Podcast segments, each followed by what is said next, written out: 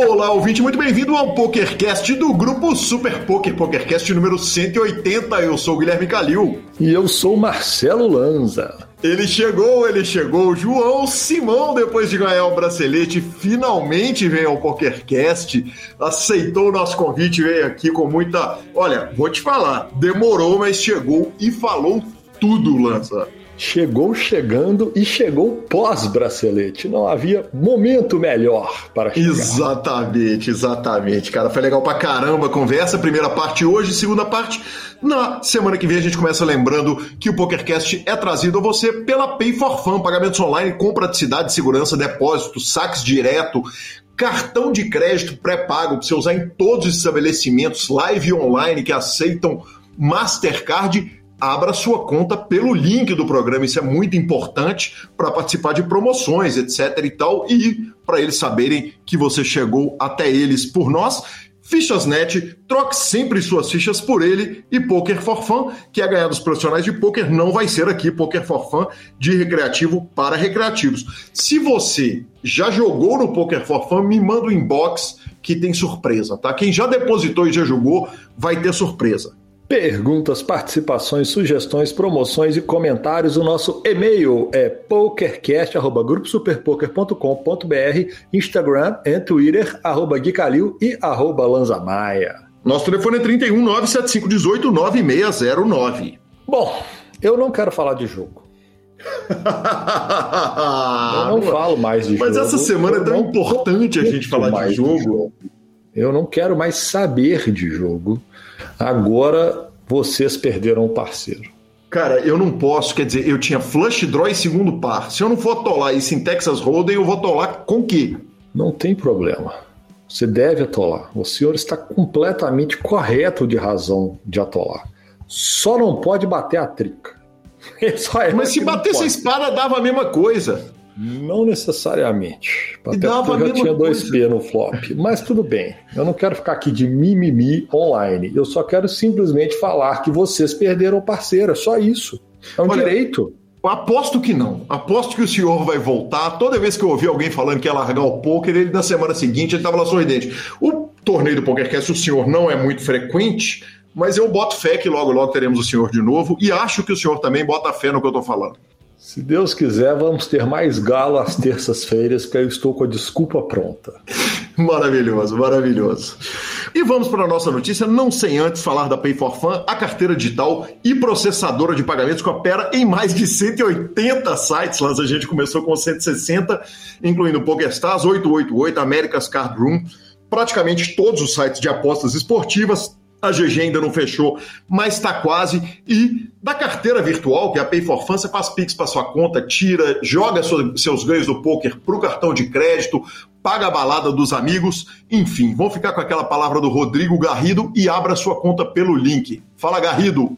Olá, ouvinte. Essa semana nós vamos falar da carteira virtual. Com ela você pode fazer Pix para a sua conta bancária ou mandar para o seu cartão virtual, que é aceito em todas as plataformas que aceitam Mastercard ao vivo e online é isso aí, até semana que vem. Aí sim, link na descrição dos nossos programas e notícia número um, Cara, citando, eu, citando preciso, Everaldo Marques. Eu, eu preciso de, de, mesmo que fosse cortada essa fala minha, tentar falar com os ouvintes, sim, vocês deviam estar lendo a pauta, porque tem tanto negócio em amarelo escrito abra pelo link, cagalho, que tá, que tá engraçado demais. Não, e eu, eu, escrevo em amarelo assim, seus idiotas, lembrem de abrir pelo link, aviso os caras para abrir pelo link, não sejam imbecis, o cliente vai abrir a conta e a PayPal não vai saber que foi por nós. Vocês vão é perder o patrocínio, isso. seus Sério. idiotas. Sério, eu precisava de externar isso. Pode começar de novo as notícias, Ovo. Notícia número um, Brasil, você é ridículo, como diria Everaldo Marques. A gente largou a WSOP, já deu a largada com o João Simão ganhando o bracelete. Uh, depois, olha, o, o, Internet 93, cara, o Renan Bruschi, ele pegou um vice num torneio de limite que eu ainda tenho que perguntar se ele joga limite ou se ele deu o tiro de louco. E sim, eu vou convidar ele, espero tê-lo logo aqui no PokerCast conosco. Mas aí chega o quarto evento e Thiago Crema, jogador do Forbet, leva o 12 bracelete do Brasil, se torna o 11 bracelete a ganhar a honraria. Por que, Marcelo Lanza? Por que, senhor? porque o Yuri tem dois, né? Então ele é o décimo primeiro brasileiro. É óbvio, né? Óbvio. Cara, é, o evento foi o evento número 4, 800 no Limit Hold'em, Double Chance, uh, 1.643 entradas, ele levou 161.600 dólares arredondados. Vale dizer que o segundo, o terceiro e o quarto colocado foram finlandeses. Que homem, hein? Coisa que, de fato raro se acontecer isso. Eu acho que não sabia nem que tinha tantas pessoas assim na Finlândia. Na Finlândia, né? que dirá jogadores de pôquer. Que né? dirá jogadores de pôquer. Perfeito. Aí chega o Millionaire Maker. Uh, eu tava, cara, numa tristeza que tinha acabado as Olimpíadas, naquele Era bom, domingão. né? Tava, tava, tava tão legal. Olimpíada cara. de madrugada é bom demais. Tava Nossa. tão legal. Botava no sleep, de repente acordava com aquela gritaria, era uma medalha de um trem que você nunca nem sabia o que que era. E, e aí, naquela tristeza, cara, domingão, tô procurando ver alguma coisa, procurando assistir alguma coisa, domingão, já quase meia-noite. O meu querido Alan vai e posta o seguinte: vamos começar uma transmissão na GG com brasileiros no plural na mesa final. Aí, meu amigo, meia-noite começou a transmissão, GG sono, chegaram três brasileiros na mesa final e eu vou falar de baixo para cima, porque o Millionaire Maker teve 5.437 entradas. Como apontou o meu querido Diego Lopes, 5.437 entradas praticamente é um main event de WSOP, é um main event de boa, de um ano bom da WSOP. Então, por isso, as premiações absurdas que o Brasil arrumou.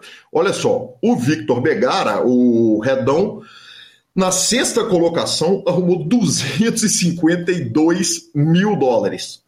Aí a terceira colocação foi para o Tauan Naves, jogador brasileiro também, 700 mil, 270 dólares.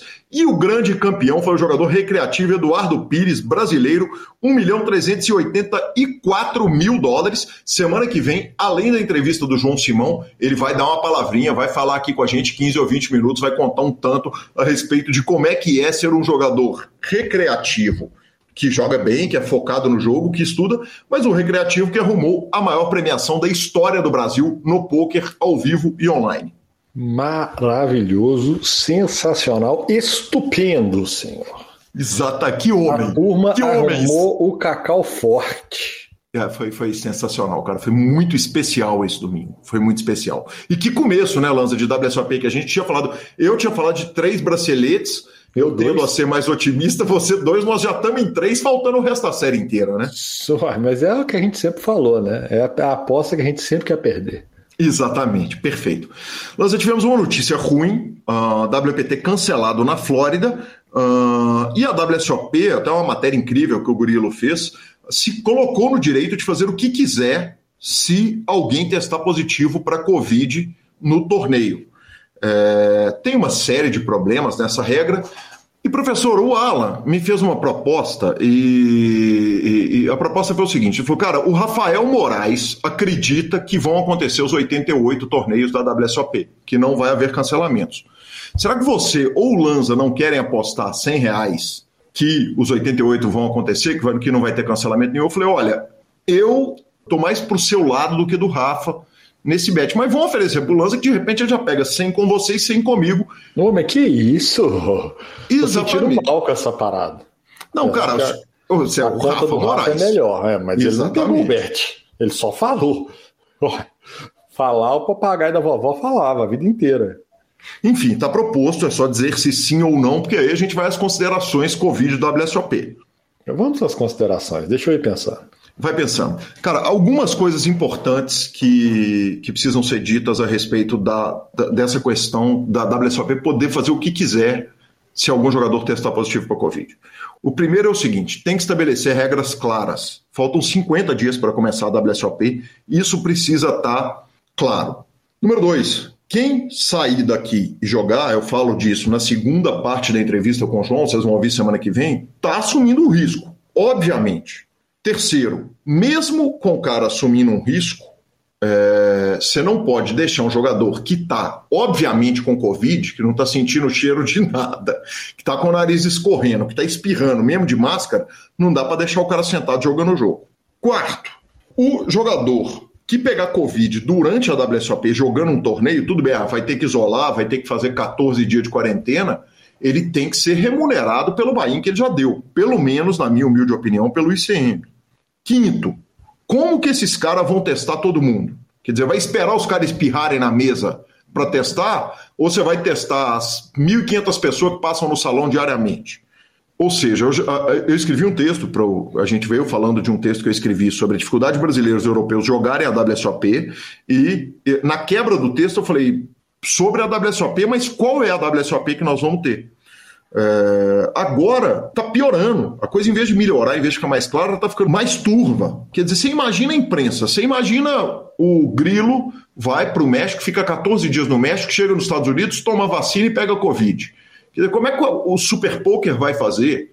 É, é, é enfim, cenas do, dos próximos capítulos, nos próximos podcasts. A WSOP começa no dia 30 de setembro eu estarei vacinado. Descobri que a Prefeitura de Belo Horizonte permite vacinar até uma semana antes da sua data da segunda dose. Então já aviso que estarei com a segunda dose da vacina se as leis mudarem, fronteiras mudarem, o Super Pouco quiser me mandar. Olha o cara, velho. Não custa. E posso passar 14 dias no México, né, Lazia? Quem é? Tequila, né? É o que eu falei é. para passar. Tequila. Cidade do México, por favor, que é um lugar que eu tenho muita vontade de conhecer. Quer escolher ainda. É isso que você merece. Não é isso que eu mereço. Se vai acontecer, é outra história. Lazia, primeiro, sobre as considerações, mais alguma coisa para acrescentar? Não, não. É o famoso caldo azedano, né? No caldo vamos. Vamos fazer, vamos fazer, vamos fazer. Deu uma mudada de cenário, vamos manter. É muita renda envolvida, muita coisa envolvida, muito interesse envolvido, muita estrutura envolvida, muito gasto envolvido. É complicado, complicado. As considerações justas, bem colocadas. E eu acho que o mais importante é as regras serem claras para o jogador. Porque quem for assumir o risco, assuma sabendo exatamente, exatamente como vai ser. Nós vimos sobre twitters de boicote, vimos uma série de coisas já ao longo da semana, vários jogadores falando que já que é assim não vão julgar, mas eu acho que o principal é ficar muito claro sobre como que, vai, que vão ser as coisas. Porque aí é aquilo, né? Você vai, se você quiser, sabendo das consequências e beleza, mas está realmente muito obscuro. É verdade. Posso dar um spoiler da entrevista do João da semana que vem?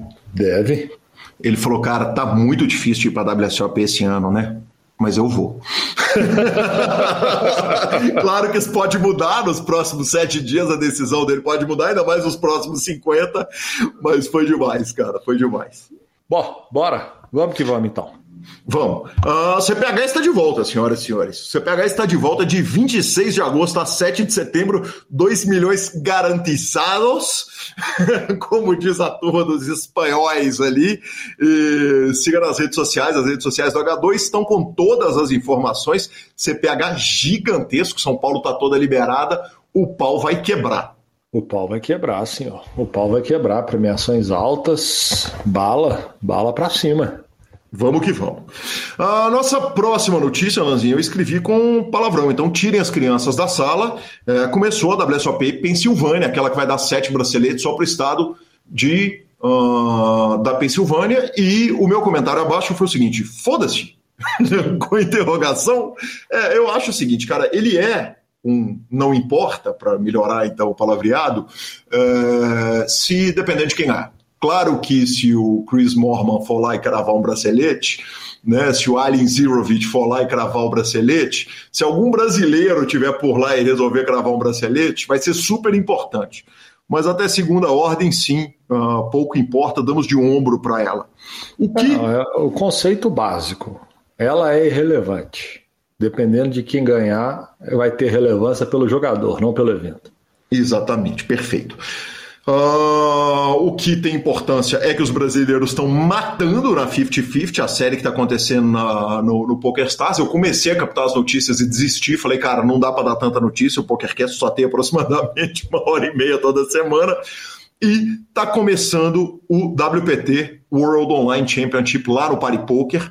Uh, ela começa agora e vai até 15 de setembro. Cara, o, WPT online tá legal demais no Paripoker e, e, e, eu tenho um troquinho lá no site, então volta e meia eu abro, dou uma jogadinha, fico vendo a brasileirada na mesa final. Certamente grandes títulos virão, Lozinha. Ah, só faltava não, né? Exatamente. Só faltava, não. Brasileiro gosta de um torneio grande. Eles deliram, adoram a série. A turma, a turma curte uma série. E, e tem uma vantagem: eles não curtem só porque curtem, eles curtem porque eles formam forte nas séries. Exatamente, exatamente. Vamos para a palavra do Fichasnet logo depois de João Simão. O Fichasnet é o seu parceiro para compra e venda de ficha nos principais sites de poker online. Chame o Fichasnet e avise que chegou até eles pelo PokerCast para participar de promoções super especiais para os nossos ouvintes. O WhatsApp do Fichasnet é 062 99837 1007 e lá você negocia suas fichas com os melhores preços. O Fichasnet trabalha com créditos do PokerStars, PariPoker, PP Poker, o Poker, EcoPays e AstroPay Card. Repetindo, o WhatsApp do Fichasnet é 062 99837 1007. O número está na descrição dos nossos programas. Fichasnet, confiança e melhor preço para suas fichas. E chegamos a uma entrevista super especial do PokerCast, mais de três anos de Super Poker, definitivamente uma das entrevistas mais solicitadas algum dia ela ia acontecer e tem a honra de receber aqui no PokerCast João Simão. Muito bem-vindo, João, que satisfação. Grande Calil, muito obrigado aí pelo convite. É um prazer participar. Tem três anos que eu estou querendo participar, tem três anos que a gente está namorando essa entrevista e antes não acontecia por questões de patrocínio e finalmente vamos poder dar essa honra aí. Que demais, que satisfação, que gosto. E eu começaria por quem era o João antes do poker, é a pergunta tradicional do PokerCast, mas dessa vez você está me dando uma entrevista, não tem 10 dias de um bracelete, do bracelete, né? Uh, um bracelete absolutamente relevante, importantíssimo para o Brasil, que abre uma série e de certa forma, um, um, carimbo na carreira de qualquer jogador de pôquer. Eu queria que você começasse falando a respeito da importância uh, e da satisfação de terminar o, o, torneio ali e de repente ser campeão de bracelete. Cara, é...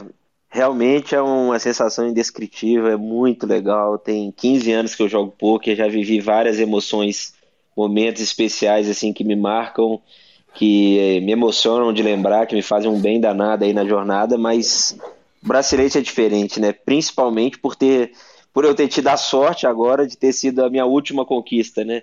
Claro que desde, desde o início da minha carreira eu tinha como objetivo, acho que todo mundo que descobre o que é a WSOP tem o sonho de ganhar um bracelete, né? E eu acabei ganhando tudo que é evento online, ao vivo, e o bracelete não vinha. Isso me gerava uma certa frustração, uma cobrança pessoal, mas sabendo que ela veio por último, assim, ficou com um gostinho mais especial, sabe, assim, de ser a cereja do bolo, de ser um o, o título, né, mais glamouroso, com mais expressão do poker, vir no final de tantos outros títulos, assim, ficou ainda mais especial. Que bacana. João, é, imediatamente depois da, do bracelete, você dá uma entrevista e, e, e, é marcante que você fala o seguinte: eu tava sem gosto no poker, tava sem tesão no poker e, e, e você inclusive cita muito o Matheus. Eu queria voltar nesse assunto porque ele trata de um momento muito é, é presente da sua vida, antes da gente voltar lá para o passado.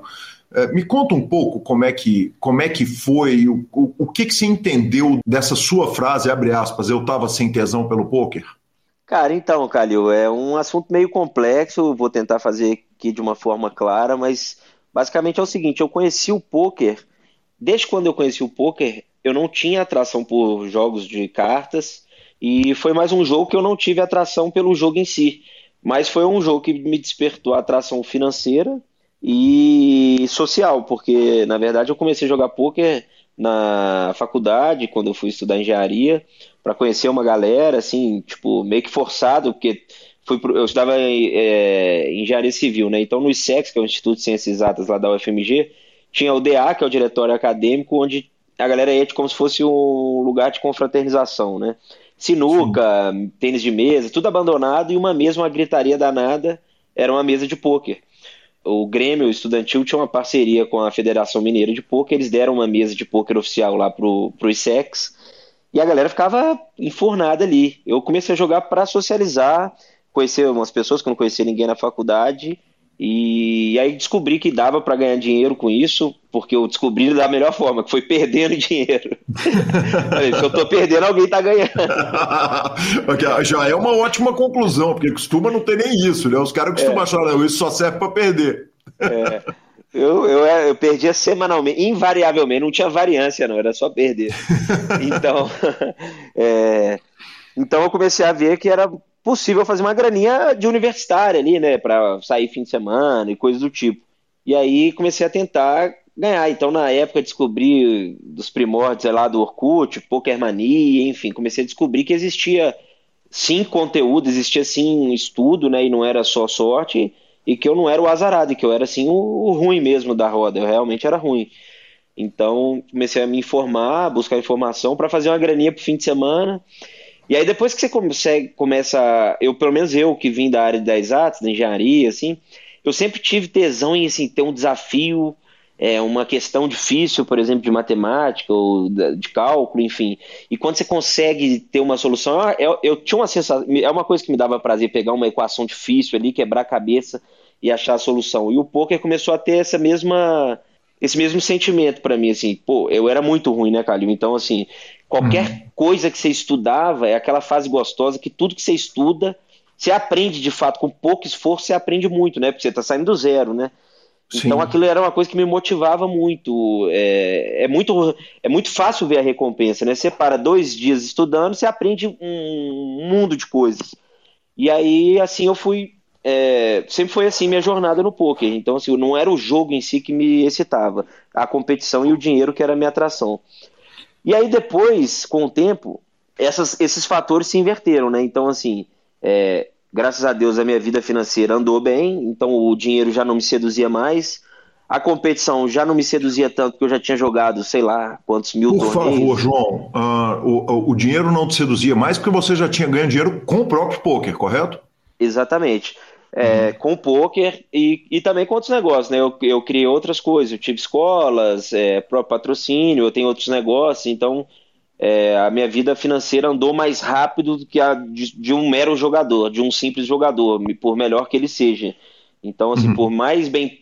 Eu acho o seguinte: o poker é, uma, é sinistro, é muito legal para o Brasil, porque é uma forma relativamente fácil de se ter uma renda de um médico, de um advogado, coisas bem, né, bem pagas. Só que é uma coisa muito difícil de você ganhar como empresário, empreendedor, grandes, grandes valores, né? Então, assim, poker me seduzia muito financeiramente quando eu tinha um sonho de ser engenheiro. Então, perto dos meus colegas de engenharia, eu ganhava muito bem. Mas, desde novo, o meu sonho mesmo era empreender, era construir um grande negócio.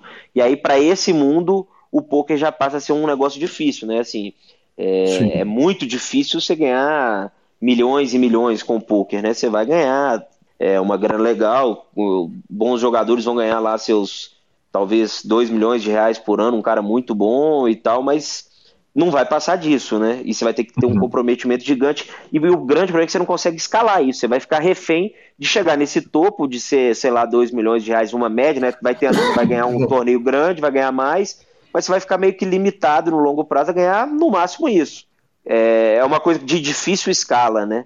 Então, com outros negócios, você pode ganhar menos, mas com o tempo, com com a dedicação que um jogador realmente profissional de torneios tem, eu acredito que no longo prazo é possível ganhar mais dinheiro com outros negócios. Então, assim, o cara que renuncia todo fim de semana, que não tem nada no sábado para chegar bem no domingo, que joga 12, 15 horas por dia, ainda estuda, que dorme preparando para o poker, a família vive o fuso horário do poker, tudo na minha casa era em função disso.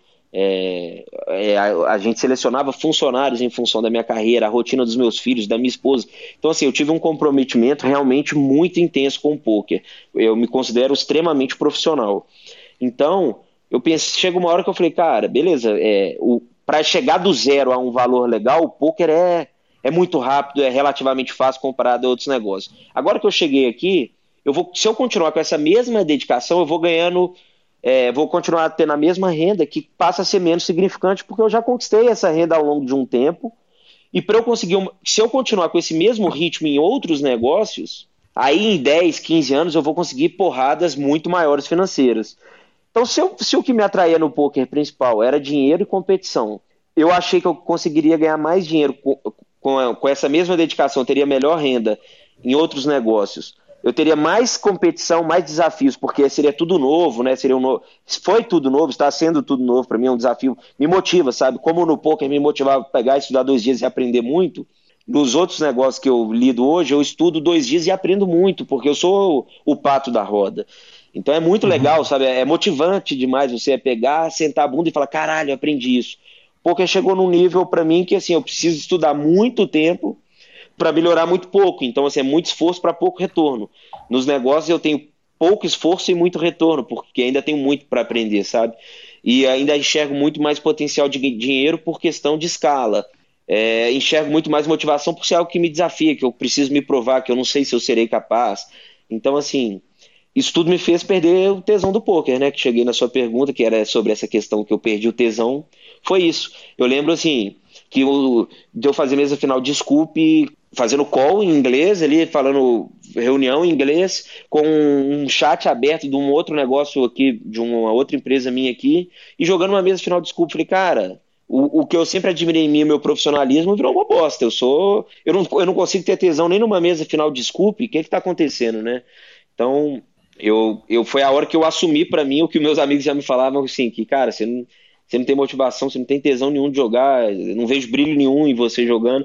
E eu temava, porque, pô, aquilo era minha rotina, isso deve ter dois anos, então era 13 anos, aquilo era minha rotina, né? Então, cara, é difícil você realizar que você não está motivado, que você não gosta, que você não está encantado, né? Então, assim, eu paguei o preço ali de, de sofrer para entender que, de fato, eu não estava realmente motivado. João, algumas coisas me chamam a atenção e eu preciso voltar em algumas partes. A primeira é o começo lá na Federal. Uh, o Pitão saiu de lá, né? O Nick é Pitão FMG. Uh, ah, tinham talentos ali naquela mesa que acabaram virando jogadores de pôquer lá daquele começo? É, o Pitão era um ano mais novo que eu. Não lembro dele jogar na época que eu jogava. É... Alguém virou que... daquela galera? Cara, tinha uma turma que eu não sei se você vai lembrar que jogava o Campeonato Mineiro, coisa assim, o Edinho, o Alemão, o Thiago é um cara que jogava muito bem o Mar, mas assim, é, acabou não virando por, por escolhas também, né? Na época era muito incerto tudo, né? Isso era 2007, né? Então uhum. a, a galera tinha um certo medo, um preconceito que eu acho que era até saudável na época, era tudo muito. Se fosse a mesma galera no mundo do poker hoje, eu tenho certeza que muitos tinham virado, que eles tinham um potencial mas com o tamanho da incerteza da época e com a oportunidade de se formar em engenharia, matemática, numa universidade federal e tal, né? A escolha mais sensata na época era realmente continuar os estudos. João, é, outra coisa que me chama a atenção é o seguinte: você usou na sua fala diversas vezes a palavra, dedicação. Então, com a dedicação que eu tive, com a dedicação ao domingo, com a dedicação. E Uh, curiosamente, eu estava conversando hoje com o nosso consultor médico, e o PokerCast tem consultor. Quando a gente precisa de médico, nós temos um médico ouvinte que a gente chama. Quando precisa de Vegas, chama o Campelo. Enfim, entre os nossos que diversas bom. pessoas que nos ajudam, o tal doutor Maurício Mosden, que quando me perguntou hoje, falou, cara, e o João vai conseguir fazer e tal, não sei o que. Eu falei, vou. Ele falou, cara, na minha opinião, é o jogador mais talentoso do Brasil, mas ele, ele fez a inscrição, falou, mais que o Yuri. então eu vou citá-lo. É, e, e, a impressão que eu tenho, você está falando a respeito de dedicação, e a impressão que eu tenho quando eu olho para você, que eu te vi muito menino, né, 10 anos mais novo que eu, um pouco mais de 10 anos mais novo que eu, é uma impressão de talento, mais do que dedicação. E mais do que nunca, na hora que eu estou conversando com você, me vem a vontade de discutir quanto que é talento e quanto que é dedicação. É, vamos começar lá de onde você falou o seguinte: eu era o pato da mesa, os caras me jantavam e tal. E de repente, obviamente, você pula para uma segunda fase que você já está batendo os caras ali no, no, jogo e ganhando um dinheiro que era bom para o universitário. Uh, isso é parte da sua dedicação ou parte de um talento natural que você tem para o jogo, uma percepção natural? Cara, essa, essa pergunta é uma pergunta difícil, né, Calil? É, é, a gente não tem ferramentas para mensurar uma resposta precisa. A, a visão uhum. que eu tenho é o seguinte: eu me considero uma pessoa com um raciocínio decente, né? Acho que, em geral, as pessoas que têm facilidade em exatos normalmente têm um raciocínio rápido, que é uma coisa boa para o poker, principalmente jogar muitas mesas simultâneas. É, eu tenho um, eu gosto de competir, eu tenho uma concentração boa para competição, uma motivação. É, eu cresço em competição desde novo com os esportes, assim, num sentido de que eu acho fundamental para o poker. Então, chega numa mesa final, aquilo me excita, me deixa empolgado e não pressionado. Eu sempre fui muito adepto dos riscos, eu sempre tive muita facilidade de lidar com risco. Eu acho que isso é uma coisa que me ajudou, é, que faz parte aí da construção do meu talento, vamos dizer assim, de porque o cara que está mais apto a riscos, ele consegue experimentar mais coisas, descobrir coisas que funcionam, fazer coisas mais criativas, né? E não assim, o cara mais conservador com medo do risco, ele tenta seguir muito a risca a cartilha, né? Então uhum. eu acho que o meu talento, ele tá ligado nessa parte de raciocínio, nessa parte de risco, de criatividade, a minha mãe é uma pessoa extremamente criativa, eu puxei isso dela, assim, aquela pessoa que você, qualquer frase que você solta, ela consegue ter aquela perspicácia, sabe, de dar uma resposta engraçada, uma tirada. Eu sou um aprendiz dela, assim, tenho 1% do que ela tem nisso, mas eu acho que é uma coisa que eu herdei dela que me ajuda, assim, sabe, a, a enxergar ali no rápido, pegar algum detalhe de uma mão e, e ter uma sacada rápida de que isso pode fazer funcionar aquilo, por exemplo. Então uhum. eu acho que sim, existe um talento. Só que eu acho que o talento ele é superestimado. Por, pelo meu jogo ser um jogo mais fora da caixa, um jogo mais criativo, as pessoas realmente sempre acham que é uma questão mais de talento, né? Por eu não ser um cara que siga, tá, arrisca tabelas, essas coisas. E normalmente a gente tenta enxer a gente tem a, a tendência a acreditar que, pô, a dedicação significa estudar, estudar significa teoria, então o cara dedicado tem um jogo com tendências teóricas e um cara talentoso, ele tem aquela coisa inesperada, aquela coisa criativa. Tem, tem fundamento essa, essa visão, mas ela não é 100% verdadeira. Por quê? Um cara dedicado, como foi o meu caso, ele pode usar essa dedicação para buscar informação na teoria, para a partir dessa teoria enxergar como criar, como desviar, como explorar formas para se levar vantagem. Então eu sempre fui para essa linha de dedicação, de entender a teoria para saber como que eu posso explorar e desviar dela. Então, recentemente eu vi, você até citou o Yuri, o Yuri, recentemente, ele fez, falou alguma coisa sobre isso e depois, quando eu ganhei o bracelete, ele me parabenizou, citando essa minha característica e dizendo que ele está buscando isso. Cara, o Yuri é um cara mais disciplinado que eu conheço hoje. O João que eu via em 2010 a 2015 é o Yuri que eu vejo de 15 a 20. Então, assim, até você citou é, algum comparativo comigo com o Yuri. Cara, eu acho o Yuri hoje muito mais jogador do que eu. Porque ele é muito mais dedicado que eu. Agora, uhum. antigamente ele era um cara dedicado, sim, ele sempre foi um cara dedicado, mas eu era muito mais dedicado que ele. Tenho certeza disso, eu lembro, a gente era amigo, assim, pelas, pelas realidades, assim, o que, que cada um fazia, o que, que cada um buscava. Eu, eu era muito mais dedicado. E hoje ele é muito mais dedicado que eu, então não tem escape, Calil, não tem talento. Então, assim, existe talento? Claro que existe, mas quando a gente está falando de, entre os melhores, é quando junta o talento com dedicação. O cara extremamente dedicado, sem talento, ele, ele vai ser bom, ele vai ser bem sucedido, mas ele não vai competir com o Yuri.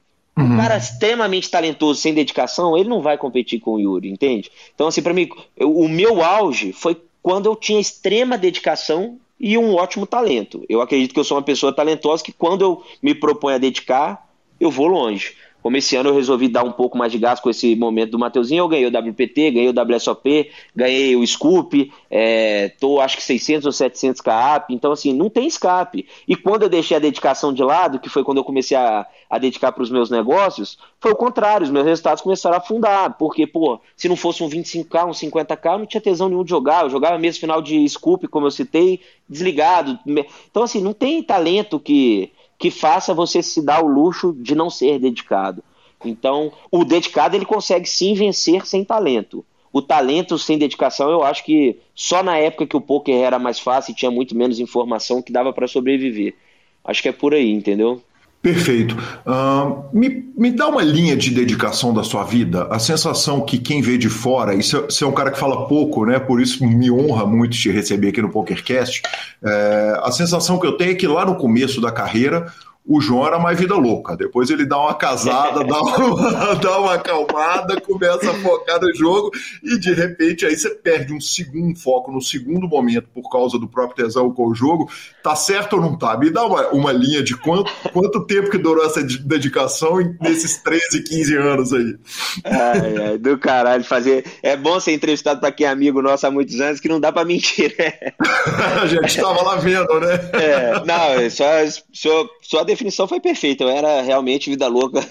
É, meu negócio era ganhar dinheiro para fazer farra. Eu, eu lembro assim, eu, eu, levantava 5 mil dólares, eu gastava 6. É, passei, quebrei infinitas vezes. Eu era vida louca, inclusive no controle de bankroll, extremamente alucinado com gestão de banco, enfim. E aí foi exatamente o que você falou. E aí eu casei, né, cara? É, fui morar no apartamento da minha mulher, aquilo me incomodava um pouco, tipo, pô. A Luísa tinha três empresas, 24 anos, era uma águia, já tinha três negócios, apartamento próprio e eu lá.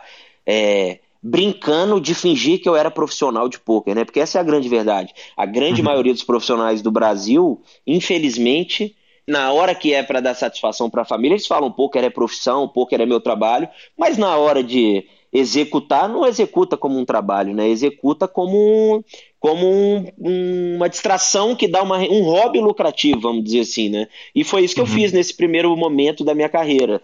Era, não era a minha prioridade. Quando dava, eu jogava, meu negócio era farra, era viver a juventude, enfim. E aí, quando eu casei, tomei essa, essa ducha de água fria, né? Esse comparativo com a, com a maturidade e, e dedicação da Luísa. E aí eu decidi levar a coisa mais a sério, né? Então, a partir dali, cara, eu passei dois anos, por exemplo, assim, é, você é um cara que a gente convivia pra caramba, você vê que eu sumi do mapa de todo mundo, né? Por dois anos Sim. eu não tive nem telefone celular, esse era meu nível de dedicação. Simplesmente uhum. eu abri mão de ter telefone celular porque eu sabia que eu era farreiro, que meus amigos iam me mandar mensagem, eu ia querer jogar bola, eu ia querer sair. Então, cara, eu abri mão de ter um telefone celular por dois anos. É, eu não fui nos. É, por três anos eu não fui na festa de aniversário da minha esposa. Então a Luísa fazia festa de aniversário, o marido dela não ia. É, essa era a minha dedicação, sabe? Então, assim, casamento dos meus cunhados, primos, nenhuma, literalmente nenhuma festa. É, simplesmente me excluí da vida para ficar 24 horas por conta. Eu acordava 10 horas da manhã, ia dar aula, estudar até meio dia e meia, meio dia e meia almoçava, uma hora eu sentava para jogar, jogava até meia-noite, meia-noite chegava em casa, fazia estudos, planilhas, é, aí já estava começando a preparar aula para os cursos, já comecei a ter de cavalos né, do meu time, preparar material para eles, dormia 3, 4 horas da manhã, 10 horas da manhã estava de pé, fazia a mesma rotina todos os dias, 365 dias por ano. Eu lembro assim, até hoje eu tenho brigas do meu casamento por causa disso, da Luísa, ela chorava, chorava, cara, eu casei para isso, tipo, eu não tenho marido. É, o Bunda foi morar na minha casa, por exemplo. É, eu, recém-casado, dois meses de casado, botei um cara que era meu cavalo e que era um cara que estava começando a dedicar comigo para morar dentro da minha casa. Eu, recém-casado, morava um, um, estranho, entre aspas, para Luísa, dentro da minha casa para ficar 24 horas por conta de evoluir, sabe? E aí eu sempre nessa, não, Luísa, calma, vai, é, nós estamos plantando para colher, vamos embora que vai valer a pena. Aí no outro ano ela ia aí, calma, vamos firme. E, e nunca vinha essa recompensa para ela porque eu sempre fui um cara assim muito planejador. Então eu planejei toda toda essa jornada é muito, é, assim, eu tenho um orgulho gigante de como que as coisas aconteceram muito dentro do que eu planejei financeiramente, conquistas, casamento, filhos, tudo assim muito muito bacana, sabe? E aí hoje a gente olha e fala assim, cara, valeu a pena, sabe? Assim, a renúncia, a dor, ela ter, é, pô, recém-casado, né? Querendo ter o marido, querendo curtir o marido, onde ela ia todo mundo, pô, cadê seu marido? Ah, meu marido tá trabalhando e tal. Ah, meus amigos vão não sei aonde, vamos. Eu falava, não, amor, não dá, tem que trabalhar. Aí ela ficava sem jeito de, também de ficar curtindo a vida enquanto eu trabalhava. Então ela passou a esses anos aí todos enfornada dentro de casa também, assim, foi até, a gente arca com consequências, assim, foi um pouco exagerado demais esse período, sabe, assim, é, ontem mesmo eu até tava com um amigo seu, Cali, o Luiz Eduardo, um psiquiatra, Sim. mandou um abraço, gente boa demais. Ah, que legal. É, então assim, cara, tô, sabe, até hoje eu tive síndrome do pânico, engordei pra caralho, eu pesava 75, competia com o kimono, 75 quilos, hoje tô pesando 100 e 102 agora, cheguei a 118. Então, assim, é, tudo tem um preço, né? Mas eu é legal você olhar para trás e ver que valeu a pena cada, cada etapa, cada renúncia, né? Dessa, dessa fase que foi a fase da dedicação. Maravilhoso. Você falou a respeito, eu acho que, é, palavras suas, eu acho que foi exagerado. É, tem um áudio recente no WhatsApp que é o Droga e Salada, né? Que o cara brinca que metade droga, metade salada. Se for tudo equilibrado, não tem problema. Não sei se você conhece esse áudio. Não conheço, depois me manda. É, cara, é, quando você olha para esse exagero, ele era absolutamente necessário? Quer dizer, é, era, era um resgate do João Vida Louca, que eu chamei lá atrás, para um, uma virada de página na vida? Então, Calil, cara, necessário. Se eu falar que era necessário, eu vou estar mentindo. Era necessário para as minhas ambições, entendeu? Uhum. É, Entendi. É, não, não é o necessário para se ser um jogador bem sucedido, mas é necessário se você quiser ser o melhor, por um simples motivo, Calil. Hoje, tá lá na Bielorrússia, o Pedrinho lá, sei lá qual que seria o nome lá do cara lá, que ele quer uhum. ser o uhum. melhor do mundo, cara. Entendeu? Uhum. Ele tá 24 horas por dia por conta de ser o melhor do mundo. Se o Yuri baixar a guarda, ele vai ficar melhor do que o Yuri, ponto. Como o Akari era o fenômeno, e aí a vida dele tocou para uma coisa parecida com a minha, as realizações, os negócios. Cara, não adianta. Ele não vai ser mais o melhor. Como eu planejei também não ser mais o melhor. E para mim tá tudo bem quanto a isso. Não adianta eu uhum. querer ser o melhor se eu não abro mão de levar meu filho na escola, de participar da vida dele, de fazer meu esporte, de sair sábado, coisa que eu não fazia, hoje em dia eu faço questão de sair sábado, então domingo eu jogo já com a ressaquinha. Então não tem, não tem segredo. É, não adianta o cara querer chegar de, de Fusca para bater uma corrida com um cara de Ferrari, né? Eu andava de Ferrari, é, eu estava sempre com os melhores setups, sempre atualizado, sempre investindo é, e trocando para ter sempre o melhor equipamento. Eu tinha uma massagista que vinha seis vezes por semana, passar oito horas por dia aqui comigo, fazendo massagem, oito horas. Não é pela massagem em si que também é bom, mas pela companhia, pelo, quando eu estressava, me acalmava, vai buscar um copo, me servindo, sabe? Me deixando à vontade. A minha família vivia por conta disso, cozinheira ficava por conta de fazer a melhor alimentação, o nutricionista falando que era melhor para eu ter a melhor performance. Então, assim, eu andava de Ferrari. Agora não, uhum. agora eu ando de Fusca. Então, não dá para querer competir com o Yuri que está lá andando de Ferrari. Então, se você me perguntar, cara, você acha a comparação que o médico fez aí de eu ser melhor que o Yuri Veritic, eu acho completamente injusta. É, não, ele disse mais talentoso. Ele, ele ah, mais talentoso. Sobre é, talento, tá... foi, foi, foi a fala dele. Uhum. É, tá, talento pode ser que é uma coisa difícil de mensurar. Não, não acho que seja. Na minha opinião, uhum. acho que nós dois somos dois caras talentosos e dois caras que tiveram na carreira muita dedicação. Hoje a dedicação dele é bem maior e acho muito bonito o trabalho que ele faz, acho que ele é um fenômeno e tive a minha dedicação. Até coincidente você falar dele, que ele postou outro dia um gráfico de 0 a 11 dólares, os, os resultados e tal. E aí aquilo deve ter gerado uma curiosidade em quase todos os jogadores, né? Eu recebi, sei lá, centenas de mensagens no Instagram, posta aí seu gráfico de 0 a 11 dólares e tal. Aí eu fui olhar a título de curiosidade, cara, meu gráfico de 0 a 11 dólares é uma coisa absurda, maravilhosa lá. O do Yuri acho que tinha 105% de ROI, o meu tinha 137% de ROI em 7 mil jogos. É tipo assim, uma coisa assustadora. Só que é legal, porque a galera tem dificuldade de analisar gráficos. Então, por exemplo, se eu, eu não postei porque se eu postasse ia aparecer, por mais que a galera tava pedindo, eu falei, cara, vai parecer que eu tô querendo falar alguma comparar. coisa. Mas, é, comparar. Uhum. Cara, o do Yuri eram 10 mil jogos. E eu lembro na época que o Yuri era um cara que jogava muito mais mesas do que eu. Então é claro que eu ia ter um ROI maior, porque menos mesas, mais concentração, você vai ter um resultado melhor. Se o Yuri jogasse o mesmo tanto de mesa que eu, o ROI dele seria tão bom ou até maior. Então, assim, no final das contas, as pessoas não têm muita habilidade de olhar gráficos. Eles, eles olham é, todos os bains juntos, isso é uma coisa muito injusta, pra, principalmente para quem joga cara. Então, por exemplo, eu perdi em torneios de 25 mil dólares, eu dei 20 entradas seguidas ao longo de um período, e as 20 uhum. eu não premiei. Então, eu desci 500 mil dólares reto, assim, ó, pá, menos 500 Sim. mil dólares.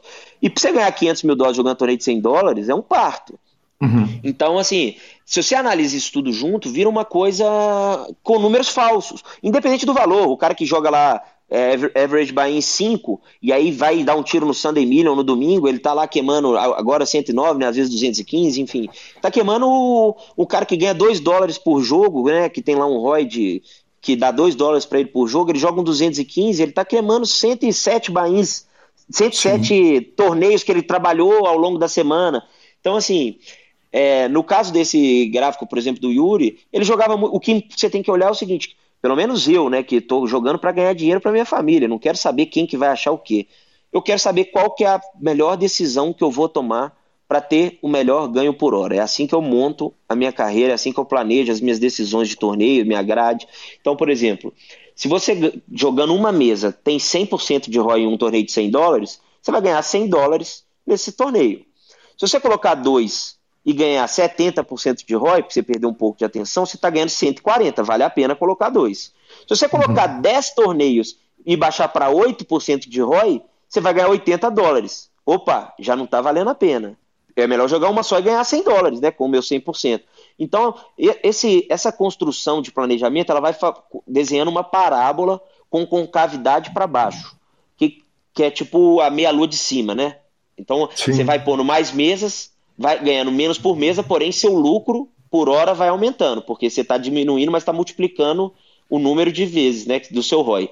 Então você vai construindo esse gráfico até chegar na, na crista da parábola, ali, o ponto mais alto, que é aonde você descobre qual que é o, o, número ideal de mesas que você tem que jogar. A partir dali, você começa a pôr tanta mesa que seu ROI cai tanto por mesa que o seu lucro total passa a ser menor do que jogar menos mesas. Até chegar uma hora que se você colocar 100 mesas, por exemplo, você passa a ser perdedor, né? Então, assim, tem cara que hoje é perdedor no poker porque ele vê que fulano joga não sei quantas mesas e ele quer colocar. Porque ele fala, caralho, mas como que eu não vou jogar esse torneio? O garantido dele é muito bom, o field é soft, eu preciso jogar. O cara tem dificuldade de passar bons torneios. E hoje, com, com a retomada de mais sites, né? Porque por um período o poker está meio que reinou sozinho, depois do uhum. Full Tilt ter problemas e tal. O Party Poker voltou, é, o GG veio forte, o Américas tem muito torneio também. Então, assim, é muita oferta de torneio.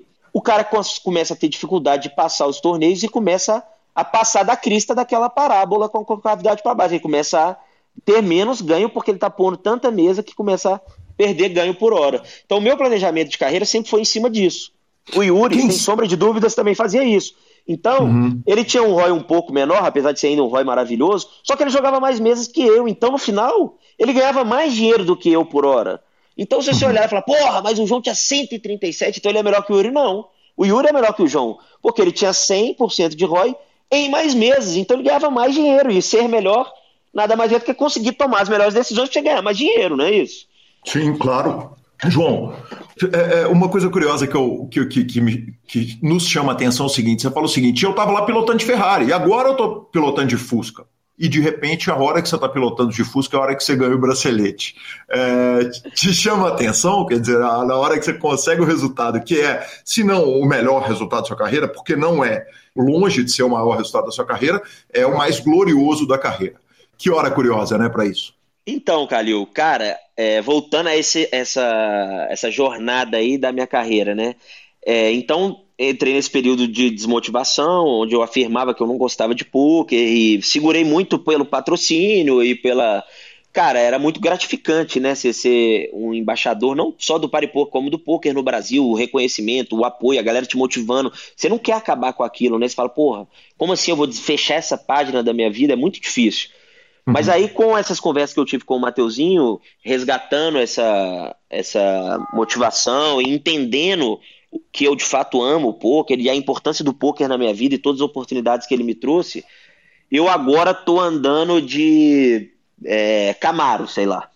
Ainda não tô numa Ferrari, mas de, já, já fazem uns. É, desde o começo do ano que eu tenho tentado buscar essa Ferrari. Ainda não consegui, porque assim, minha, é, com os negócios eu ainda tenho que dedicar algumas horas para outras coisas, com os filhos eu ainda preciso dedicar um tempo para os filhos. Então, assim, eu ainda não consigo andar de Ferrari, mas eu, quando estou sentando para jogar, eu não pego mais meus filhos igual antes ficava vendo desenho. Ainda acontece raramente, mas assim, bem menos do que antes de estar tá menino no colo, menino vendo desenho no mesmo ambiente. Eu me isolo aqui no escritório. Eu parei, é, o bracelete em especial, eu sabendo que vinha o WSOP, conversei em casa com a Luísa para organizar para eu poder focar, conversei nos meus negócios, deixei tudo bem organizado para eu poder ser presente apenas na quarta e na sexta, que são os dias que eu não quero jogar mesmo, e sábado eu quero dar uma descansada também, mas não quero falar de negócio.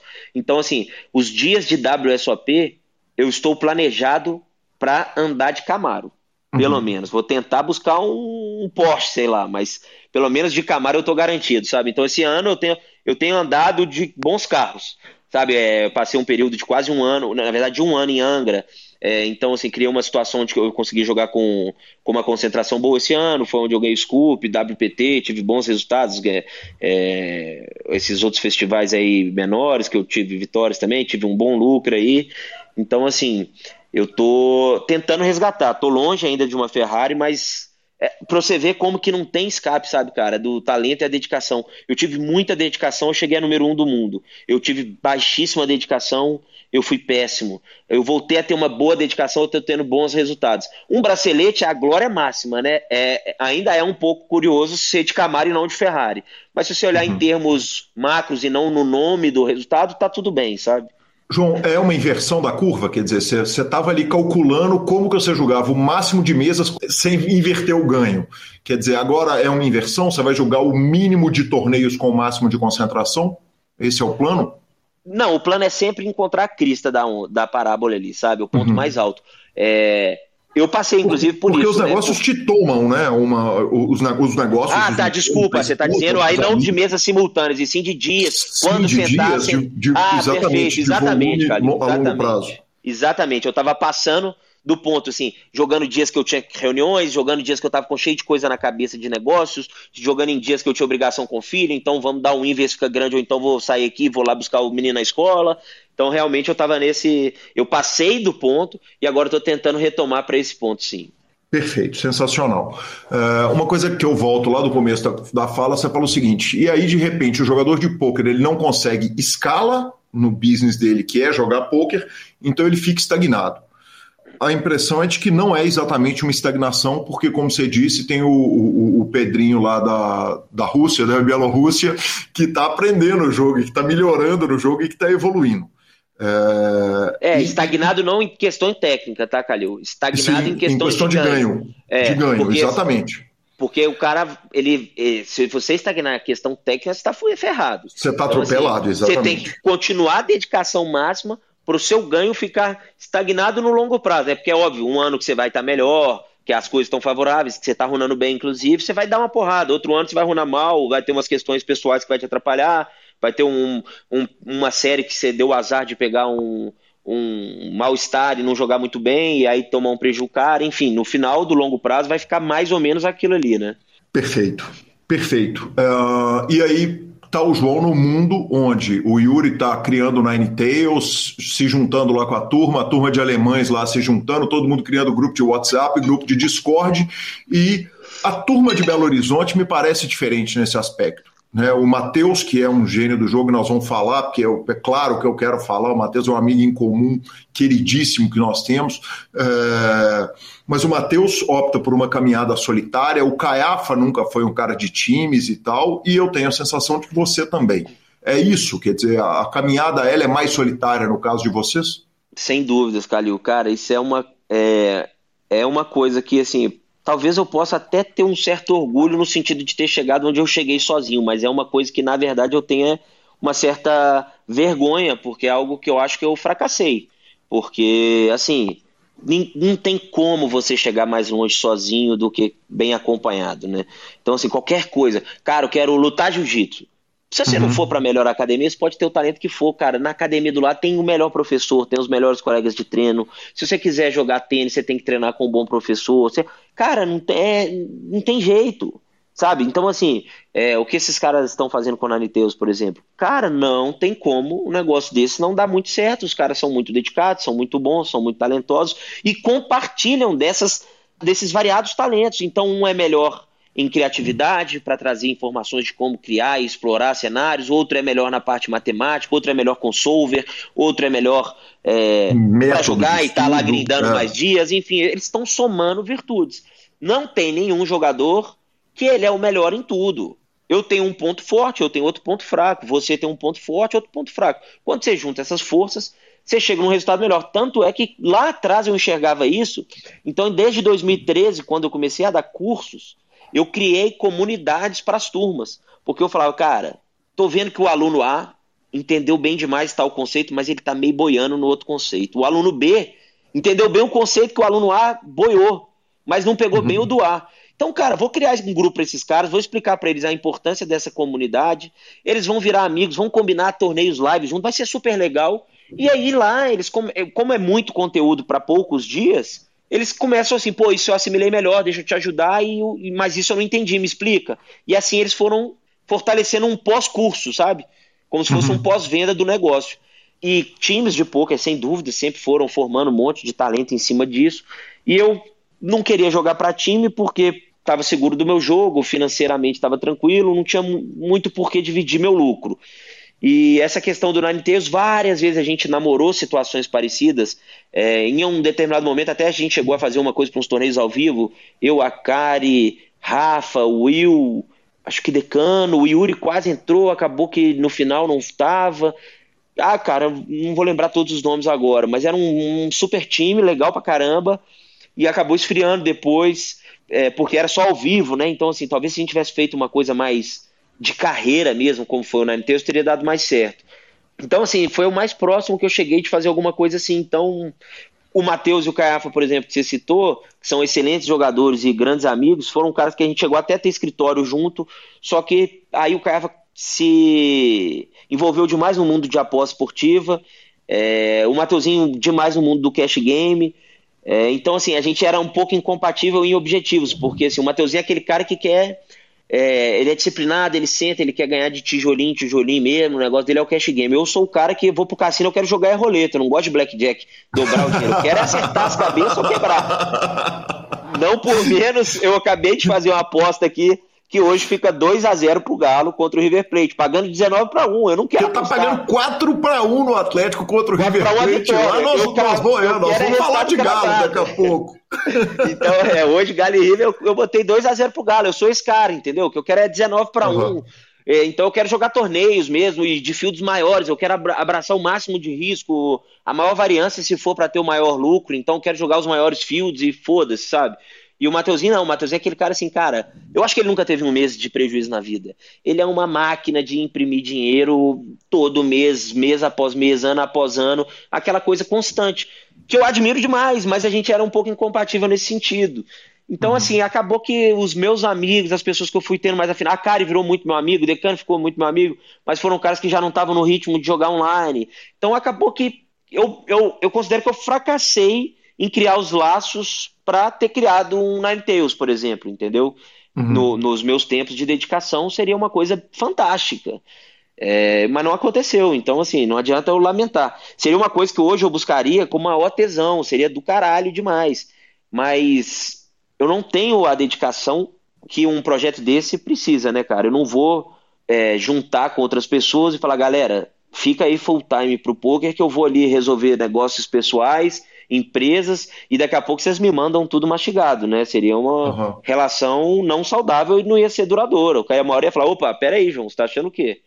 Então hoje eu não me vejo dentro de uma situação dessa, único e exclusivamente por questão de agenda, senão eu faria na hora, sabe? Eu acho muito bacana.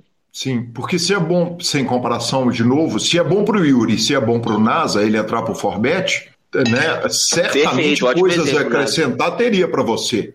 Sem né? dúvida nenhuma. E onde que você vai compensar isso? Porque de alguma forma o João é, é, de Camaro, de Porsche ou de Ferrari precisa compensar esse, esse acesso que eles têm. Então, cara, eu sou um cara muito bem relacionado no mundo do poker. Isso é uma coisa que me ajuda. Então, eu, é, eu estudo e tenho muito acesso a caras muito bons. Então, por exemplo, muitos desses. Ah, por exemplo, esses 25k que eu te falei, que eu joguei 20, 25k e perdi 20 bains seguidos. Cara, eu tinha porcentagem do Lena, que forrou, tive porcentagem do Probis que forrou, é, do Bustoville e dos finlandeses me ajudam muito no Omar, me passam muita coisa muito boa. Então, assim, é, eu tenho essa parte do swap com caras muito bons, então isso é bom para lidar com a variância. Então, assim como, por exemplo, é, eu peguei uma sequência de torneios ao vivo de 25k, 10k e 50. Eu joguei uns 50k puxei 160. Joguei pouquíssimos 25k, ganhei quase 800 de lucro nesses 25k. Peguei um chorrilho absurdo nos caras ao vivo. Mas desses uhum. caras ao vivo, eu tinha 60, 70%, porque tava os outros 30, 40 swapados. A mesma coisa no online. Do, dos 25k que eu perdi 500 seguidos e no final eu perdi 700, ainda com outros 200 perdidos picados entre um ITM e outro, desses 700 também eu perdi 200. Então, assim, acaba que vai é, o churrilho que eu tive ao vivo não foi 100% meu, o prejuízo online também não foi 100% meu, então elas vão essa parte financeira que também é uma vantagem muito grande do Ninetales de, de imprimir o longo prazo de tantos caras simultâneos, né? Porque assim, esses tiros de 25 caras, eles não têm muita amostragem e eles custam muito caro, né? Tô te dando uhum. um exemplo aí de 20 torneios, você perder 20 torneios é normal. Você perde 500k, Sim. cara, 500k em torneios de 1.500, para você ganhar 500k é um trabalho fodido. Então, é quase que. É, é, quase não, é uma decisão burra profissionalmente falando. Se você uhum. joga por conta torneios pra, visando ter um lucro, é, vamos supor, de 200 a 500 mil por ano, se esse é seu planejamento dentro do seu ROI, dos seus bains, e aí você gasta 500 dando tiro, isso é uma decisão burra. Você está jogando para sorte o que a gente defende tanto, que poker é habilidade. Então, quando ah, poker é sorte ou habilidade, quantos por cento é sorte, quantos por cento é habilidade? Depende. Isso tudo depende de um planejamento de carreira. Tinha um jogador antigo que chamava Jabracada. É um inglês. Cara, esse cara era uma máquina de fazer dinheiro, ele fazia de torneio quase que uma realidade de cash game. Por quê? Só jogava torneios onde ele tinha um ROI muito alto, com field pequeno e com estrutura boa. Então você pega os pilares da variância, existem os pilares da variância. Se você manipular esses pilares, você consegue ter um, um fator sorte muito grande ou um fator sorte nulo. Como? Um pilar, por exemplo, a amostragem. Né? Então, se você botar muito volume, obviamente você vai minimizando a sorte. Estrutura. Quanto melhor a estrutura, menos ao in pré-flop, mais você contém decisões por mão. Quanto mais decisões você tem, mais decisões você vai impor sua vantagem. Então você diminui também a variância. O tamanho do field. Field muito grande, tem um ROI muito alto, é maravilhoso. Mas tem uma variância maior, porque como a estrutura de pagamento é muito concentrada nos primeiros lugares, se você jogar um field gigantesco, você jogar um field de 10 mil pessoas, você chega em 1% do field, você está sem left ainda. Um torneio de 100 Sim. pessoas, se você chegar a 1%, você cravou, você levou o prêmio máximo concentrado ali no, no primeiro lugar. Então, a estrutura, o tamanho do field, a sua vantagem sobre o field. Então, assim, se você jogar contra caras como esses high stakes são, né? Contra caras tão bons, a sua vantagem é mínima, é pequena, seu ROI vai ser 5 a 15%, então sua margem é pequena. Então, para você, é como se fosse assim: você pegar um saco com 100 bolinhas e ter 51 vermelha e 49 branca. Cara, você vai ter que repetir demais para chegar nesse resultado, no resultado real, igual o esperado de ser 51% vermelho e 49% branca, né? Agora, se você Sim. botar 99 vermelho e uma branca, pô, vai ser fácil você tirar uma vermelha. Você pode apostar no vermelho sem medo.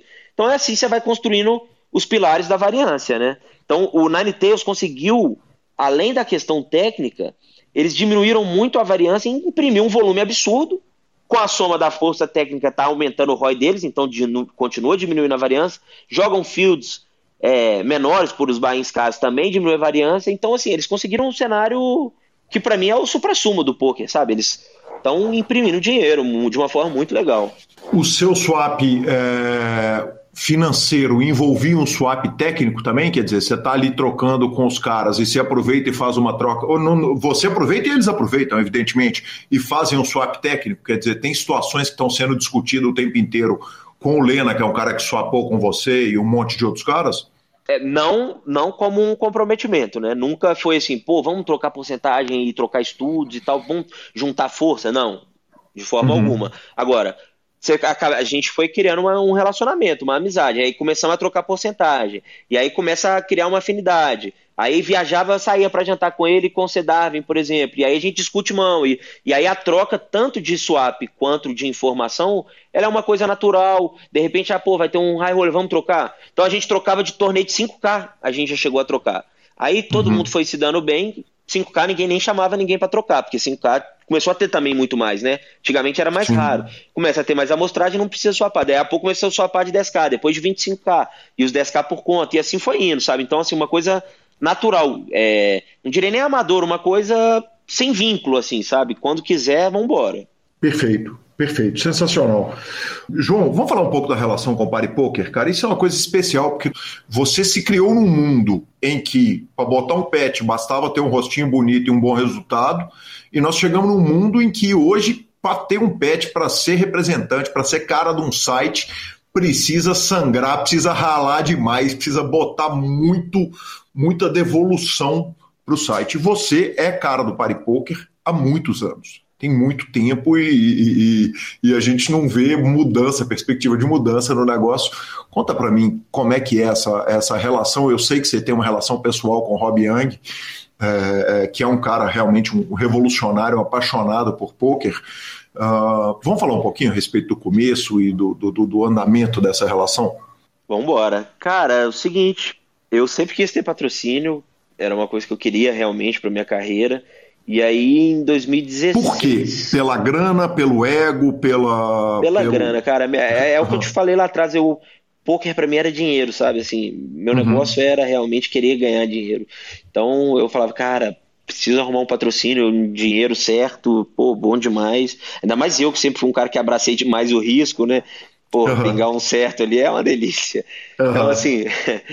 é, e aí, cara, Pum, de repente, meu Skype, uma solicitação. Jay Canabar era um cara que trabalhava no Paripoca, é meu amigo até hoje, pessoal, é casado com uma portuguesa, gente finíssima. Era do Full Tilt, foi pro Paripoker. E aí me mandou uma mensagem falando que queria conversar comigo e tal, que ele trabalhava no Paripuca, aí já deu aquele frio na barriga gostoso, né, e tal. E aí desenvolveu uma conversa, é, trocando Você vários já dá aquela ligada pro Akari para saber como é que é, como é que... Sem dúvida. O Akari, o Akari sempre me orientando muito. Cara, tanto o Akari quanto o Federal, todos dois. E aí eu tro- trocando e-mails e discutindo valores e obrigações e benefícios e tanto o Akari quanto o Federal foram caras que me ajudaram e tenho uma gratidão muito grande aí nessa, nessa etapa da minha vida. E aí, cara, fechamos o patrocínio, foi legal, e aí eu- só que sem contato nenhum pessoal. Aí foi rolou um torneio no Caribe, é, no Caribe não, no, como chama? Punta Cana, é, um torneio do Paripoker, WPT, um WPT by Paripoker. E aí, cara, de repente eu fui e cravei um 10k high roller que teve lá. Cara, aquilo foi assim, na época foi a maior conquista da minha carreira, assim, em realização, porque, pô, ganhar um 10k ao vivo, WPT, na casa do Paripoker e ninguém me conhecia, cara. Então, assim, aí foi a hora-. Pô, eu doido pra criar relacionamento, porque assim, eu, eu, eu, eu considero que eu tenho uma habilidade de relacionamento, é uma coisa que eu tenho uma facilidade, nada a mais, de, mas também não é um ponto fraco meu. Cara, deixa eu conhecer pessoalmente, a língua vai ser um certo bloqueio, mas deixa eu tentar cativar esses caras pra deixar de ser um, um número lá dentro da empresa e ver se eu consigo criar espaço lá dentro, né? E aí, ganhando esse torneio, eles vieram me parabenizar, me convidaram pra jantar no outro dia e tal. Aí, pô, aproveitei a oportunidade, fui bem no relacionamento, acabei virando amigo pessoal, tanto do, do Tom, Tom Waters, que era o, o CEO do Paripoker, quanto do Rob Young, que é o meio que dono do Paripoker, assim, né, no relacionamento comercial que ele tem lá com a GVC. Aí daí construiu um relacionamento muito bom e viajava para Londres, dormia no sofá dele. É, minha esposa, Luísa, ficou muito amiga da mulher dele. É, semana passada estava combinando deles virem para o Brasil passar férias de novo. A gente, eles recebem eles aqui, vou para lá. Enfim, fiquei muito amigo deles e, cara, e, e criei uma coisa comigo que era o seguinte: tudo que eles me pedirem eu vou entregar no mínimo 200%. Eu não quero saber. Eu vou fazer o que acontecer, porque eu comecei a ver quando eu entrei no Paripoker que o Paripoker era uma empresa que tinha ficado relativamente pequena depois da Black Friday Uhum. e que estava pronta para ficar grande, estava disposta e com caixa para ficar grande. Falei, cara, vai ter muita oportunidade aqui nesse negócio. Só que Ô, não João, aí você me permite nada. fazer uma interrupção na sua fala, cara? Só Lógico. para o ouvinte que é novo no poker e que não, não, não sabe a história, é o seguinte: quando aconteceu a Black Friday, o Paripoker, na verdade, antes da Black Friday, quando passou a Unlawful Internet Gambling Act e o IDEA nos Estados Unidos, falando o seguinte: não pode-se mais operar trocar crédito de sites de jogos dos Estados Unidos. O Paripoker, por opção própria, já era empresa de capital aberto na bolsa, sai dos Estados Unidos, vai embora, vai operar no mercado latino-americano e europeu, e essa diminuição ela dá de uma forma que ela é antinatural, porque o Paripoker era um gigante que para de atender ao melhor mercado do, ao maior mercado do mundo por opção própria, né? Então, só falar isso em Exatamente. defesa do Paripoker para a gente para o ouvinte entender o porquê dessa, dessa curva, né? dessa diminuição e, e agora do retorno, claro. Exatamente, cara. O, o Sunday Million era um torneio do Paripoker. Quem fazia o Sunday Million era o Paripoker na época. Foi o primeiro Uhum. Sunday Million que existia. O Paripoker era o maior site. Ele Com Mike percebeu Sexton que... por trás ainda, pensando É. no site, né? Exatamente. Ele, o Paripoker percebeu que a bomba ia estourar e eles tiraram o time de canto. Foi uma jogada genial, mas eles tiveram uma decisão muito boa. O problema é que Dura, a difícil. burocracia, a burocracia política ali, da- até a coisa se concluir, demorou muito mais do que eles planejavam. E nesse muito mais que demorou, sem eles fora dos Estados Unidos, o PokerStars e o Full Tilt segurando dentro dos Estados Unidos, engoliram o mercado e ficaram gigantescos. Então, Uhum. assim, se- o Full Tilt com Play Money, Exatamente. Se o Paripoco tivesse segurado um, pouco mais, talvez ele tinha se mantido como o maior. Como ele saiu muito cedo, ele antecipou demais o problema, ele acabou perdendo muito espaço. E aí ficou realmente fora do mercado gigantesco por muito tempo e agora, desde 2015, começou a retomar esse espaço no mercado, né? Mas quando eu entrei, não tinha nada na América Latina sobre Paripoker, não tinha um escritório, não tinha pessoas, não tinha- só tinha eu. Então Uhum. foi muito bom, de uma certa forma, para quem estava em busca de oportunidade. Quem estava afim de só ser embaixador era péssimo, porque, porra, as coisas eram mais difíceis, né? Então, assim, tudo faltava uma perna para complementar um, um projeto. Aquilo, para mim, que estava atrás de realmente trabalhar e ganhar dinheiro, foi, foi perfeito, porque aí eu comecei a fazer negócios, empresas, para atender o Paripoker. eu já tinha relacionamento com, a, com o topo da empresa. Os caras sabiam que eu era uma pessoa honesta, trabalhadora, dedicada. Eles falaram, cara, se você quiser, eu, eu levava para eles o projeto e falava assim: eu só quero ganhar se eu entregar. Eu, se eu entregar, vamos fazer um relacionamento assim ou assado. Então eu, eu falava, eles me davam a oportunidade de eu tentar dar resultado. Se eu desse resultado, eu ganhava dinheiro em cima. E assim eu fui ganhando muitas oportunidades, entregando e, e sendo bom para os dois lados. Foi um relacionamento assim, maravilhoso. E aí chegou um determinado momento que meu chefe perguntou, cara, o que, que você quer para continuar no Paripoker e tal? Eu falei com eles uma simples frase, cara. Eu falei com eles, eu quero dinheiro. Aí ele, pô, e tal, não sei o que, tipo, o cara londrino, né? Eu falei, cara, é o seguinte, eu sou brasileiro, aqui no Brasil, dinheiro não é o dinheiro que você enxerga. Para mim, dinheiro é segurança, é saúde para meus filhos, é uma boa educação para meus filhos. Pode soar é, capitalista mercenário, demais, é. é mercenário, capitalista. Mas para mim, o dinheiro que eu quero é para isso. Não é, não é luxo, não é o dinheiro para você que tem essas coisas entregues de muita qualidade, né, que tem uma segurança do próprio governo e de uma realidade de um país de primeiro mundo. Aqui não, cara. Aqui, assim, eu, eu passei um problema com o Raul de saúde, eu sei o que, que é precisar de dinheiro para um caso sério de saúde, o tanto que é caro e o tanto que faz diferença se você está preparado financeiramente para enfrentar uma situação dessa.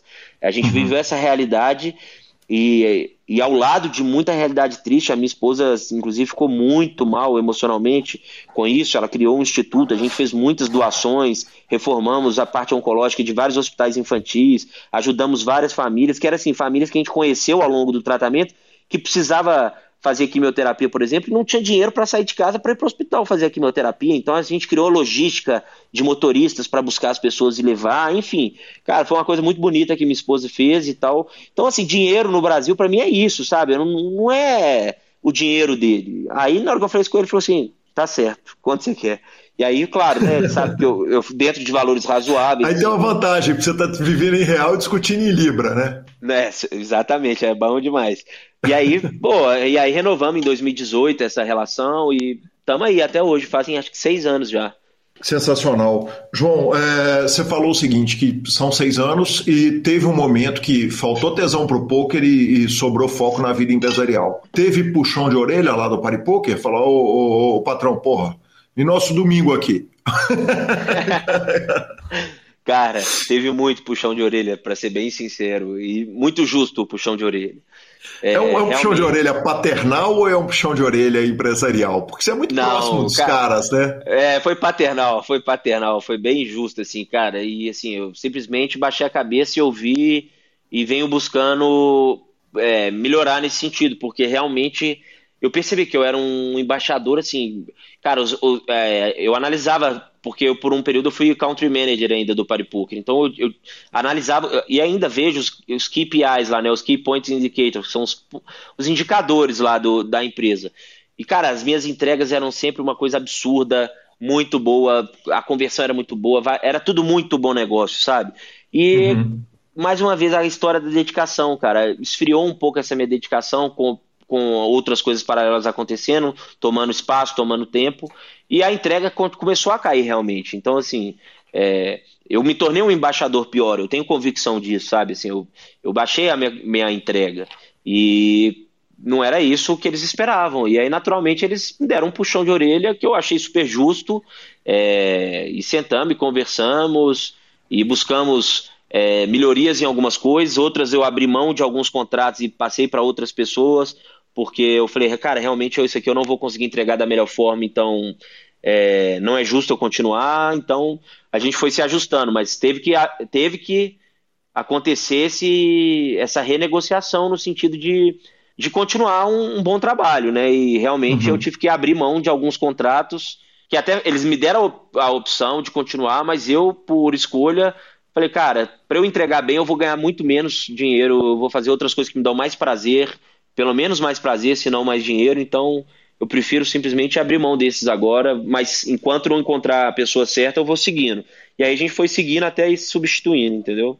Perfeito. E aí tem a chegada do sketch, né, cara? Poucos nomes mais apropriados para qualquer trabalho que você quiser fazer na vida, né? Não, o Sketch é... caiu como uma mãe para mim lá, né? Porque é um cara que eu conheço há, sei lá, no mínimo 10 anos, todo mundo sabe da seriedade, da dedicação dele. Ele é o, ele tem essa característica minha de ser ultra dedicado. Então, assim, a gente troca mensagem três horas da manhã, no dia seguinte, 8 horas da manhã, se manda mensagem, o outro responde. É uma troca muito mais leve para mim, sabe? Assim, tirou um peso gigantesco para mim. Ficou muito mais fácil as coisas. Ele me ajuda muito, tira muita pressão. Nossa Senhora. Sensacional, sensacional. Que homem, João Simão. Obrigado pela generosidade de tempo aqui com a gente. Semana que vem tem mais. Aliás, semana que vem duas, né? Parte 2 do João, mais a entrevista do querido Eduardo Pires, maior forra da história do poker nacional. E a gente fica com a palavra de Gustavo Aronville sobre o Poker for Fun antes de ir às redes sociais. Olá, jogador. Eu sou Gustavo Eronville, organizador do melhor home game da internet, o Poker for Fun. O Poker for Fun é um clube exclusivo para jogadores recreativos e não faz parte de nenhuma liga de poker. Ou seja, jogando no Poker for Fun, você estará longe dos profissionais, enfrentando somente jogadores que estão inscritos no clube. Oferecemos jogos de No Limit Hold'em e PLO 5 em limites super baixos para que você possa se divertir contra outras pessoas que estão lá com a mesma intenção. Se você gosta de poker e quer viver a experiência de um home game baratinho entre amigos, chame no WhatsApp 31 99928 2881, repetindo 31 99928 2881 e venha jogar comigo e com Calil no clube mais divertido do PP Poker.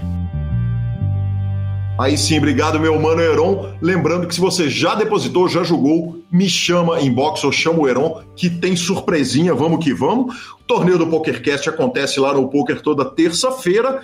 Uh, tem a live, né? A gente conversa com os ouvintes, faz um barulho gigante lá com os ouvintes.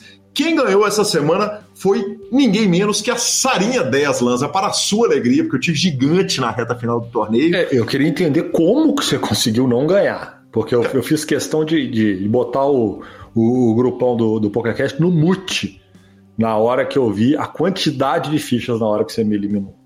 É, é, acontece. Gente, é meu futebol. Eu tinha potencial para ter caído muito pior do que quarto, Lanza. Não, e só para constar, a Saria me fez dar dois rebuy. pois é, você tá me perguntando como é que eu perdi. Olha, na semana anterior, o Vinícius Nogueira, Patrick Jane, cravou de novo, back-to-back, acho que três vezes seguidas, viu, velho? Que homem, viu? Tem chance, tem chance. Ele é uma máquina. Sensacional. E temos áudio do Rodrigo Talevi, lá de Camboriú, direto no Telegram. Vamos que vamos. Fala pessoal do PokerCast, que é Rodrigo Talevi, aqui de Santa Catarina, de Camboriú. E tô eu aqui maratonando os, episódios do PokerCast quando me deparo no episódio 26 com o Gui Calil me fazendo uma, uma blasfêmia, me falando uma, uma blasfêmia tamanha dentro do, do episódio. Como que alguém não me gosta de Senhor dos Anéis? E assim, cara, não comer bacon, cara. Que pessoa é essa? Eu não consigo acreditar. Marcelo Lanza, me ajuda aí, cara, por favor. Não, consigo, não tô conseguindo acreditar numa coisa dessa. Lanza ressuscitaram o Bacon e o Senhor dos Anéis, cara. Rodrigo, ah, pelo amor de Deus. Eu sempre falei que o PokerCast tem os ouvintes mais inteligentes do mundo. Não é. seria diferente. É, eu tô morto, cara. Ah, eu, esse assunto voltar à tona me mataram. Cara, é, é de uma insanidade tão grande você não gostar de Senhor dos Anéis e não comer bacon, não gostar de bacon. Por mais que você fale assim, ah, eu como, eu, eu como, como bacon, bacon e tal, mas não acho bacon, né? Tal. O cara não gosta de bacon. Como porque tá lá. Mas é, eu fico muito feliz. Porque pode passar tempo, pode passar tempo e a turma turma sabe. A turma sabe o que, é bom. Simples. A turma sabe o que, é bom. A turma sabe o que, é bom. Vamos direto para o áudio do Lucas Matiota. Fala, Calil, beleza? Bom, quero te agradecer aí por não ter lançado ainda um novo episódio, por você ter esperado eu ouvir o da semana passada, que eu estava atrasado. Agora já pode lançar já. Já estou em dia. que peito do Matiota, hein, Lanzinha? Nada mais, é só isso. Que peito, eu falei com ele, agradece o João Simão, ele é que me deu a entrevista só na quarta-feira, tá louco? É, é, só isso, então? Só isso. Só, o senhor já tá tranquilo, já, já dá para dar play? Já, já, agora já pode dar play, né? Nessa então. sexta já tá em dia. Você desculpa qualquer coisa, viu? Isso. Exatamente, que é um café também. Lanzinha, uh, meus 100 reais, meus e do Alan, vai pegar ou não vai pegar? Ai, vou não. Então tá bom, beleza. Jogo que segue Wellington Santos. Bom dia, brother. Você e Lanza, companheiros de caminhada, treinando para os 200k de caminhada, 200 quilômetros e maratonando os podcasts atrasados. Deixa eu te falar. Tá, então 200... o senhor, o senhor vai ter tempo para ouvir podcast. É oficial. É oficial, sem dúvida nenhuma. Muito obrigado a Mari Morello, que nos instagramou, ela que faz o Cinemário, um podcast de cinema. E vamos à finalização, como diz Marcelo. Oh, tô gostando de ver. Eu, eu, eu aprendo, eu aprendo. Superpoker.com.br, tudo sobre poker no Brasil e no mundo, onde tem poker, o Super Poker está. Na aba de clubes, a guia de clubes do Brasil, onde jogar e agenda diária de torneios. Na aba de vídeos e no YouTube, transmissões ao vivo dos maiores torneios de poker do mundo, análises técnicas, programas de humor e entrevistas icônicas. Revistaflop.com.br, a sua revista de poker há mais de uma década, contando as grandes histórias do poker. Assine já. E Milisca.com, cobertura mão a mão de torneios pelo Brasil e pelo mundo. Dica cultural. Lança assistiu um documentário bad vibríssimo, cara. É... Bad vibe? Bad, bad vibe? Bad, bad vibe, mas um grande documentário. O, ele tá na HBO Max. Eu, eu não tô gostando da HBO Max, eu vou cancelar a assinatura, tem muito pouco filme. Então tô aproveitando para ver o que tem de bom lá. E, esse documentário chama Collective. Uh, Collective é sobre uma boate, um caso muito parecido com a boate Kiss que aconteceu na Romênia. Que os caras vão puxar o novelo do, das mortes dos jovens todos e, e, e, encontram, assim, eles vão trombando com cada escândalo maior que o outro, que é interessante a gente assistir, porque às vezes a gente tem a impressão que, que certas coisas só acontecem no Brasil e no coração da Europa, escândalos tão bizarros acontecendo quanto é, acontecem aqui. É, é, realmente, cara, um grande documentário. Então, quem tiver a fim de azedar o final de semana, fica aí minha recomendação. Nossa Senhora! Mas isso que você falou é uma coisa que eu acho que é quase cultural, infelizmente, né? Enquanto os outros países não gostam de externar as suas fraquezas, o brasileiro adora pôr fogo no parquinho. É... Cara, estreou essa semana What If? Eu acho que a última palavra seria fuck, mas tudo bem. Porque ela tem três pontinhos. Cara, é uma série nova da Marvel. É a primeira. Ela tá rolando no Disney Plus. É, talvez. Talvez não, mas eu, eu, vou, eu, vou, eu vou, vou achar que é. É bom que se eu tiver errado, a turma já me corrige, tá? Mas talvez seja o primeiro anime pós é, Vingadores Ultimate muito legal, muito interessante, aqueles 30 minutinhos ali, muito bacana, e eles dão uma reimaginada nos eventos é, famosos que rolaram nos filmes de formas inesperadas. Então, assim, vai acontecer de tudo, partindo do conceito do multiverso apresentado no Loki. É, vai, tá, tá interessante. Então, para quem gosta tanto do mundo nerd, mas aí tem que gostar de anime, eu indico. Bacana demais. Arroba Gui Calil e arroba Lanza são os nossos Instagrams e Twitters. A Pay4Fun é a sua empresa de pagamentos online com praticidade e segurança. Depósito de saques direto nos principais sites de aposta e de poker. Abra pelo link, não se abra, esqueça de abrir. Abra pelo link. Exatamente. Troque suas fichas sempre pelo Fichas.net. Aproveite e já avisa o Lucão que você chegou até ele pelo PokerCast. E no Poker for Fun, você não precisa avisar que você veio pelo PokerCast, não, porque você estará falando comigo ou com o Heron. A gente sabe que você chegou por aqui. Estamos no Spotify, Deezer, YouTube, Amazon Music, Podcast Players. Nos indique, nos dê cinco estrelas. Mande o PokerCast no seu grupo de poker. A edição é do sensacional Rodolfo Vidal. Um grande abraço a todos e até a próxima semana.